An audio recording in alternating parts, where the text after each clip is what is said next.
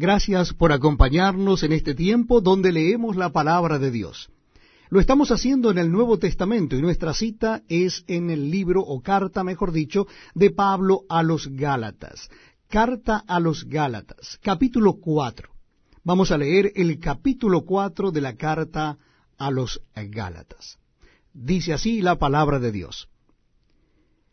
Pero también digo, entre tanto que el heredero es niño, en nada difiere del esclavo, aunque es señor de todo, sino que está bajo tutores y curadores hasta el tiempo señalado por el Padre. Así también nosotros, cuando éramos niños, estábamos en esclavitud bajo los rudimentos del mundo. Pero cuando vino el cumplimiento del tiempo, Dios envió a su Hijo, nacido de mujer y nacido bajo la ley, para que redimiese a los que estaban bajo la ley, a fin de que recibiésemos la adopción de hijos. Y por cuanto sois hijos, Dios envió a vuestros corazones el espíritu de su Hijo, el cual clama, Abba Padre. Así que ya no eres esclavo, sino hijo, y si hijo también heredero de Dios por medio de Cristo.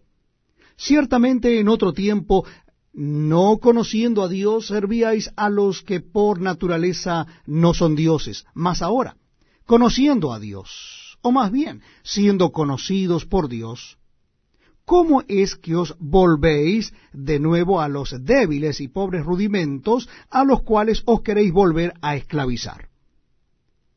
Guardáis los días, los meses, los tiempos y los años. Mas temo de vosotros que haya trabajado en vano con vosotros. Os ruego, hermanos, que os hagáis como yo, porque yo también me hice como vosotros, ningún agravio me habéis hecho. Pues vosotros sabéis que a causa de una enfermedad del cuerpo os anuncié el Evangelio al principio. Y no me despreciasteis ni desechasteis por la prueba que tenía en mi cuerpo antes bien, me recibisteis como a un ángel de Dios, como a Cristo Jesús. ¿Dónde pues está esa satisfacción que experimentabais? Porque os doy testimonio de que si hubieseis podido, os hubierais sacado vuestros propios ojos para dármelos. ¿Me he hecho pues vuestro enemigo por deciros la verdad? Tienen celo por vosotros, pero no para bien, sino que quieren apartaros de nosotros para que vosotros tengáis celo por ellos.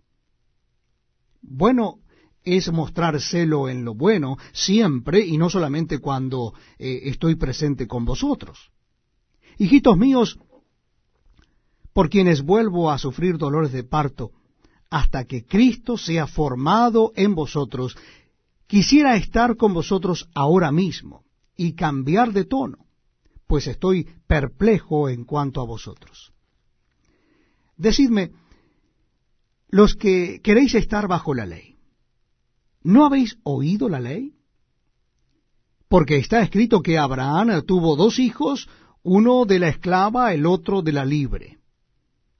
Pero el de la esclava nació según la carne, más el de la libre por la promesa.